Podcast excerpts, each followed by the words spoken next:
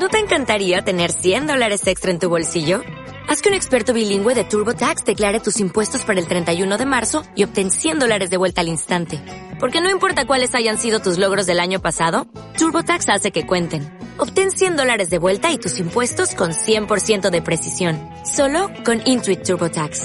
Debes declarar para el 31 de marzo. Crédito solo aplicable al costo de la presentación federal con TurboTax Full Service. Oferta sujeta a cambios o cancelación en cualquier momento. Libros. Todo está en los libros. Todo, todo, en los libros. Todos los miércoles, a partir de las 11 de la mañana, miscelánea literaria.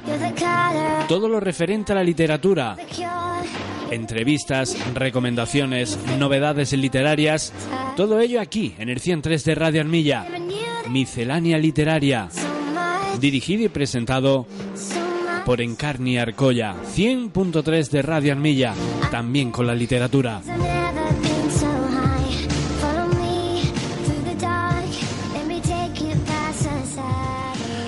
Pues pasando ya 10 minutos sobre las 11 de la mañana, la hora a la que comenzamos eh, como cada martes en nuestra miscelánea literaria con Encarni Arcoya que ya la tenemos por aquí. Encarni, buenos días. Muy buenos días. Bienvenida al 103, eh, bienvenida de nuevo como cada semana.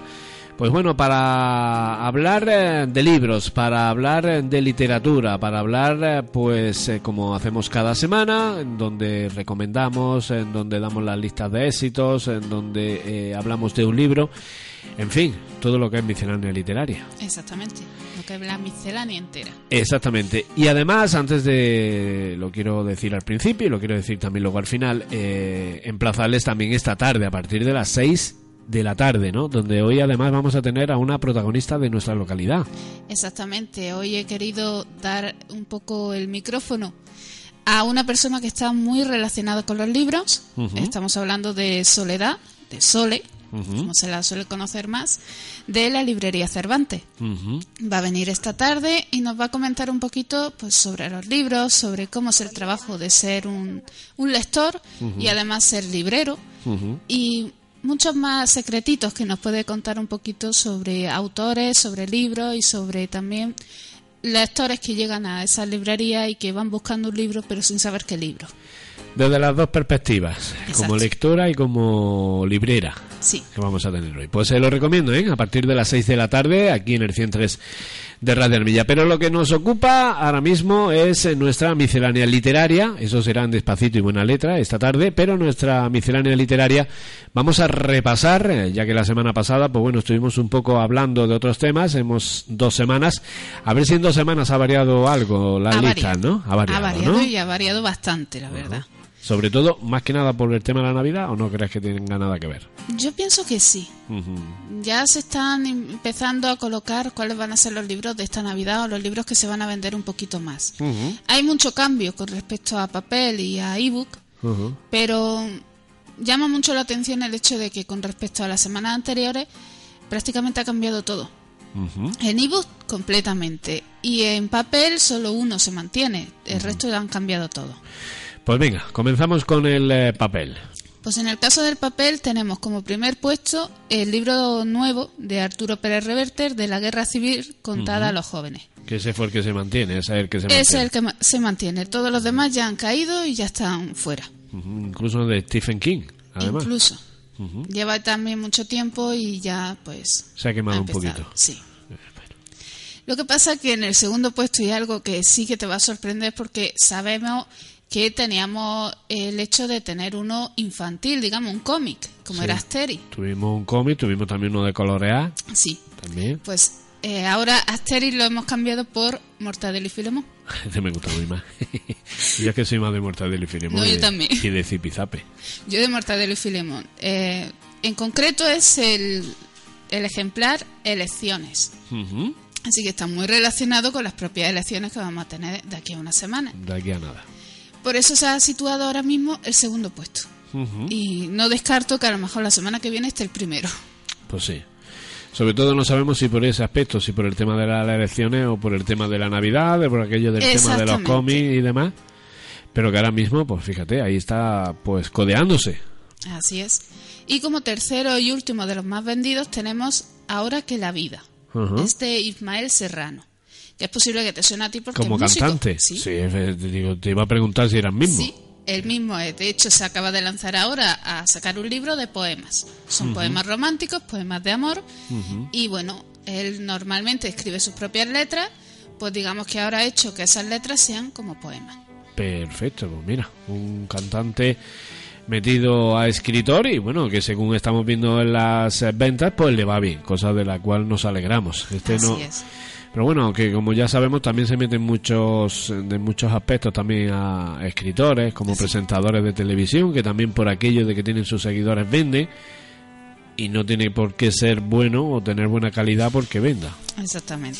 Pero bueno, ahora parece que es un poquito Ahora digamos que somos multifacéticos porque podemos hacer de todo y todo lo hacemos bien. Por lo menos lo- los que tienen ya sus seguidores.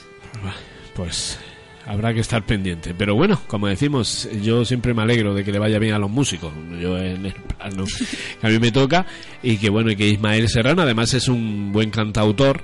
Es un buen cantautor, pues bueno, pues si a la vez que escribe su, se escribe sus propias canciones, pues de ahí saca para escribir un libro, en este caso de poemas, pues francamente bien. Eso a nivel de papel, a nivel de ebooks. A nivel de ebooks tenemos como primer puesto El último adiós de Kate Morton. Es una novela que está ambientada en los años 30 y la trama gira sobre la desaparición de un niño pequeño. La familia lo pierde en una fiesta y demás y 70 años después hay una chica que es detective, está retirada forzosamente por ahora, temporalmente, y descubre pues la historia de la familia, la casa abandonada y empieza a investigar.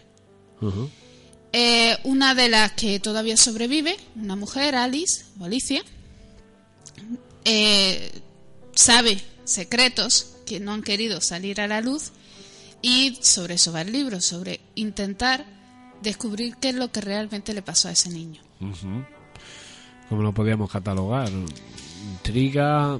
Yo pienso que sería una Thriller. intriga, más intriga o de suspense, una cosa así, porque va a ser una investigación, no creo yo que se meta misterio y cosas así. Eso es el que está más mejor Ese es el situado. primero. Este, ya lo hemos dicho, de Kate Morton. Y el segundo, en este caso sí que nos vamos a ir un poquito a la, al chick lit, que es eh, la comedia romántica, con algún toque de erótico. Y se titula La serpiente peluda, de Ana Álvarez. En este caso, eh, la trama se basa en una chica, una adolescente, que está enamorada de un compañero de clase. Esa chica no es nada guapa, es, eh, pues, como dicen, peluda, y se tiene que ir con su familia a otra ciudad. Y ella promete volver de nuevo, volver muy guapa y conquistar a ese chico y casarse con él. Años después ella regresa, cumple la promesa, sí, mm, vuelve bastante guapa, pero muy torpe. Y el chico eh, se ha vuelto muy tosco y muy gruñón y no quiere hablar de, vamos, no quiere que le hablen de matrimonio ni nada así. Y ella pues le intenta obligar a que se case con ella. Pues bueno, la serpiente, ¿cómo es? La serpiente peluda. La serpiente peluda. Bueno, un título un poco Sí, es un título raro. rebuscado, más bien diría yo, rebuscado ese, ese título. Eh, y tenemos, último- eso te iba a decir, hasta el tercer puesto. El tercer puesto está Cicatriz, de. Juan Gómez Jurado. Ya lo dijimos la semana estuvimos pasada. hablando. Ujú. Además, lo, creo que lo recomendé. Sí, sí, lo recomendaste. Y bueno, pues la verdad es que el libro pinta muy bien. Va de un hombre que tiene muchísimo éxito, pero eh, no se le da bien relacionarse con las personas. Y en uno de sus arranques se mete en una página web de contacto y conoce a una chica. Y esa chica eh, tiene una cicatriz en la mejilla. Y a partir de ahí, pues hay un montón de misterios que poco a poco se van desgranando. Y por eso saben que es el título de cicatriz. Exacto. Ya lo estuvimos hablando la, la anterior semana. Eh, Vamos a hablar ahora de un libro. Eh, además, tiene algo que ver, eh, eh, si se meten en nuestro Facebook, ya verán pues los presenta- en las presentaciones de nuestro programa. Además de eso se encarga Encarni, que es un artista de esos banners que colgamos en nuestro Facebook, de la temática de cada día. Y bueno, dentro del libro que vamos a hablar hoy de la cueva de Moura, el, ¿el dibujo tiene que ver algo con este libro o con la serpiente peluda? No, tiene que ver con este libro. Ah, vale, no, es que he visto aquí dos serpientes, digo lo mismo, es del otro libro que hemos comentado de la serpiente peluda. No. No tiene, ¿no? Es, eh, digamos, Es, un poco... digamos, es la portada. la parte portada, de la ¿no? portada de ese libro. Pues Hay bien. que reconocer en la segunda parte. La primera es La Cueva de la Moura, es un libro que ya comentamos en otros programas. Pero como lo acabo de terminar, Este pues he querido también comentarlo con los, con los oyentes para que le den también una oportunidad. El libro con respecto al primero cambia, es algo más maduro, hay que tener en cuenta al principio eh, la chica tendría 17, 16 años, una cosa así, y en este libro pasan casi tres años, dos años y pico. Entonces ella ya va a la universidad, está estudiando veterinaria. Eh, ella es, digamos, como una reencarnación o un antepasado. Mm, Su antepasado es eh, Raushana, es una mujer con poderes, y ella los ha heredado. ¿Qué pasa? Pues que en el primer libro ella tiene que entrar a la llamada Cueva de la Moura. Y en este segundo libro su vida pende de, de un hilo. Por un misterio que todavía no se lo habían contado su familia y que cuando lo descubre eh, está en peligro. Ella misma está en peligro, tanto ella como toda su familia. Eh, se basa en leyendas eh, del norte, son leyendas también celtas, nos podemos ir con los druidas, en este caso, y es un libro que, que la verdad es que recomiendo para aquellos adolescentes, para los niños que a lo mejor dicen, no tengo ganas de leer, no quiero leer, porque el libro te va, te va a meter dentro de esa historia y te va a gustar. Es un lenguaje muy sencillo, eh, muy fácil de entender y aunque te cuenta leyendas que parece que van a aburrirte y demás, en realidad no, lo que hace es que quieras buscar algo más. Eh, tú lo has dicho, es como la segunda parte. Eh, ¿Hay trilogía o crees que, te, que termina Hay- aquí? Hay, ¿no? Hay trilogía. El primer libro tiene un principio y un final. Perfectamente se podía haber quedado ahí. Ujú. Lo que pasa es que en este segundo libro sí es cierto que empieza como cualquier otro, se puede leer de forma independiente, pero no termina como cualquier otro. De hecho, eh, hace unos días hablando con la propia autora, que es Lorena López Míguez, eh, sí que le dije, digo, me tienes que dar algo porque yo no me puedo quedar así. Y sí es verdad que tiene una tercera parte, ya el, el final de la trilogía. Y bueno, yo pienso que va a gustar bastante porque es una trama muy original. No es la típica trama de eh, por arte ya tengo poderes o me ha pasado esto y ha pasado. No, tiene un pasado, un porqué de esos poderes y un futuro que tampoco se sabe porque ella, digamos, está dividida entre dos amores. Su corazón le pertenece a dos personas y ella puede o bien compartirlo o bien decantarse por uno. Entonces, el dilema de la propia protagonista, de Eva, es ese. El saber con quién va a quedar. ¿Con quién se va a quedar? Eh, la cueva de Moura, eh, el- la Gae Volga, que es, como se titula esta segunda parte. La segunda parte se titula La Gai Volga. Ajá, Gai Volga en realidad es eh, una lanza. ajá. Que la portada tiene La portada esa es una lanza, lanza, con las eso, dos serpientes. por eso te iba a preguntar. Y bueno, está muy vinculada a lo que es la trama y a lo que es ese peligro que, que tiene ella ahora mismo entre manos y que necesita resolver de alguna manera. Pues bien, ese es el libro que recomendamos eh, nuestra miscelánea literaria de hoy, La Cueva de Moura, en este caso la segunda parte de La Gae Volga, que como dice Encarni, eh, se prevé la tercera parte, la trilogía. Sí, de hecho, dice la propia autora, eh, para finales de diciembre debería tenerlo ya escrito y seguramente quizá para esos finales de diciembre o principios de enero esté ya la tercera parte. Así Esto que es muy rápida. eh, lo tenemos en papel y en ebooks, ¿no? No, solo ¿No? en papel. Ah, solo en papel. Solo en papel. En este caso solo papel, además ahora mismo la autora está con ofertas de Navidad. Sale mucho más barato. Claro. Y, y, bueno, a ver, un libro no le vale más de 12 euros. Y es un libro de 300 páginas o algo más. Entonces está muy bien de precio. Pues la recomendación de esta semana, La Cueva de Moura, La Cae Volga, este libro, como decimos que hemos recomendado en nuestra miscelánea literaria. Más bien el que hemos hablado, porque las recomendaciones nos llegan ahora.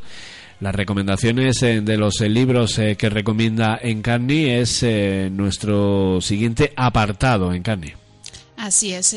La primera recomendación que voy a hacer es El virus de las palabras. Es de Alena Graydon. Y me ha llamado mucho la atención el primer párrafo que nos pone a través de la editorial que dice, imagina un mundo en que los libros, las bibliotecas y los periódicos son parte del pasado. Un mundo en el que vivimos pegados a unos dispositivos portátiles que no solo nos mantienen en, en constante comunicación, sino que son tan intuitivos que hasta nos garantizan que encontraremos un taxi al salir de la oficina. Es un libro yo creo que bastante presente. De la actualidad. Sí, hay que tener en cuenta, salimos por la calle y lo primero que hacemos es estar con el móvil, nunca vamos prestando atención a otras cosas. Nunca vamos mirando la carretera y donde nos van a pillar. Exacto. Entonces, eh, llama la atención eso, el hecho de que los e-books, el el que cada vez se tengan más dispositivos digitales, el que se tecnología. pendiente, sí. Entonces, de eso va. El virus de las palabras nos va a tratar sobre una, una chica que está trabajando en una edición de un, de un diccionario que no va a ver la luz. Pero a través de ese conocimiento de, de esas palabras, digamos, se va metiendo un poco más en lo que es realmente lo que tiene cada palabra y lo que representa cada palabra. Por eso es el virus. El virus de las palabras. Porque te va a contagiar la, la gana de leer, digamos. Y que no dejemos de tecnología, que estamos un poco saturados. La verdad es que estamos un poco saturados. Ese es el primero. el, es el, primero. el segundo me da a mí de que es más familiar. Sí, el segundo es un poco más familiar, además es uno de mis ojitos derechos. y se titula, eh, vamos, su nombre largo es Pasión a través del hilo rojo del destino. Eh, hay una leyenda oriental en la que dicen que toda persona está conectada a su, a su mitad por un hilo rojo invisible. Se supone que el hilo está en el meñique y te conecta a esa otra persona. Ese hilo se puede enroscar, se puede tensar, se puede hacer cualquier cosa, pero jamás se rompe y en los vaivenes de la vida al final te encontrarás con esa otra persona. Da igual el tiempo, da igual el espacio, da igual las circunstancias, esa persona está ahí y está destinada a ti. Y en este caso, Pasión a través del hilo rojo del destino trata de eso, de eh, una chica que no encuentra a su amor verdadero, digamos, es una persona pues que tiene problemas porque no tiene el físico de una persona guapa, de una modelo. Y eso pues le ha, le ha acarreado muchos problemas a nivel de sociales. No la aceptan. Ella tiene un accidente de tráfico en el que se le cruza un niño pequeño y para evitar eh, golpear al niño ella voltea el volante y cae y tiene un accidente. Y de repente cae del cielo en una tierra donde están luchando muchos hombres, algunos desnudos, y no sabe si está en el paraíso, en el infierno o dónde porra está. O, o dónde da la puerta de campana. Exactamente. Entonces, eh, Pasión a través del libro rojo del destino es una novela donde nos vamos a ir a Escocia, además a la Escocia del siglo XI, y vamos a comentar un poquito sobre la historia del rey Macbeth, que no es la que nos estaban contando, aquella que decíamos, bueno, pues vez fue muy malo y demás, no es tan malo como parece.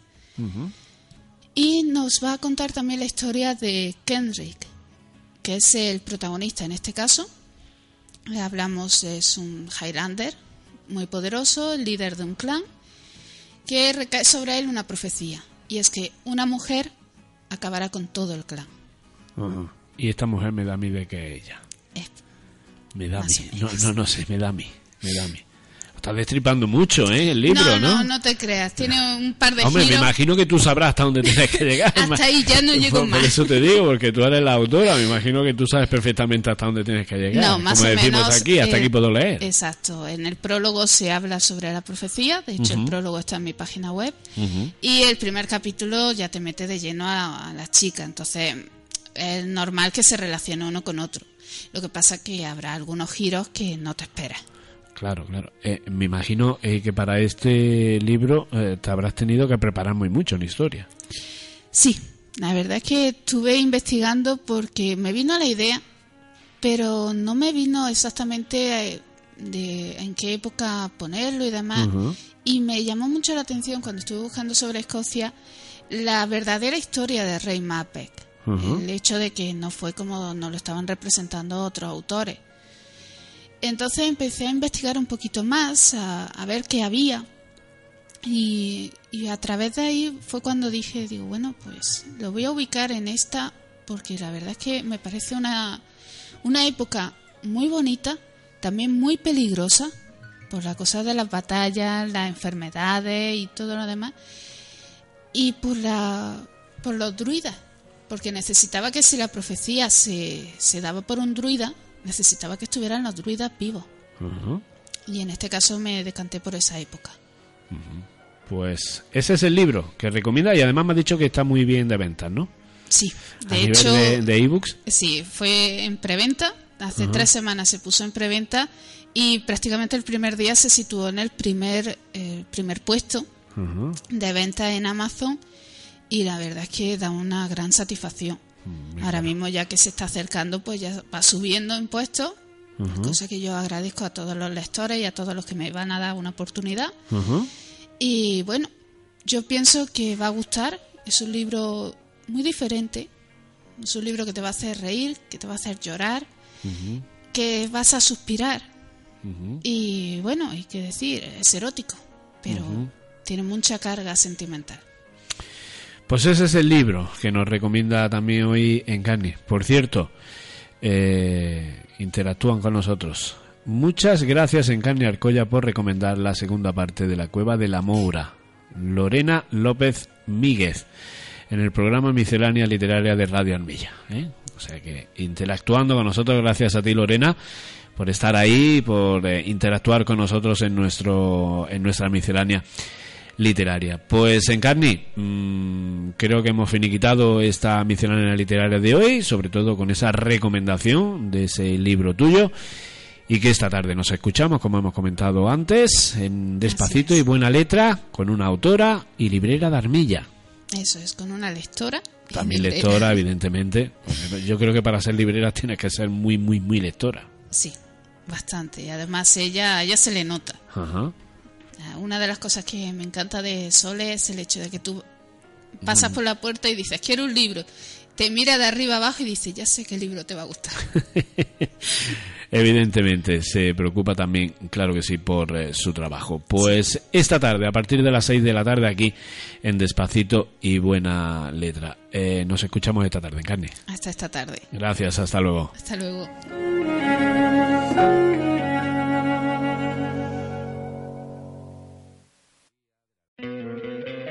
¿No te encantaría tener 100 dólares extra en tu bolsillo? Haz que un experto bilingüe de TurboTax declare tus impuestos para el 31 de marzo y obtén 100 dólares de vuelta al instante. Porque no importa cuáles hayan sido tus logros del año pasado, TurboTax hace que cuenten. Obtén 100 dólares de vuelta y tus impuestos con 100% de precisión. Solo con Intuit TurboTax. Debes declarar para el 31 de marzo. Crédito solo aplicable al costo de la presentación federal con TurboTax Full Service. Oferta sujeta a cambios o cancelación en cualquier momento.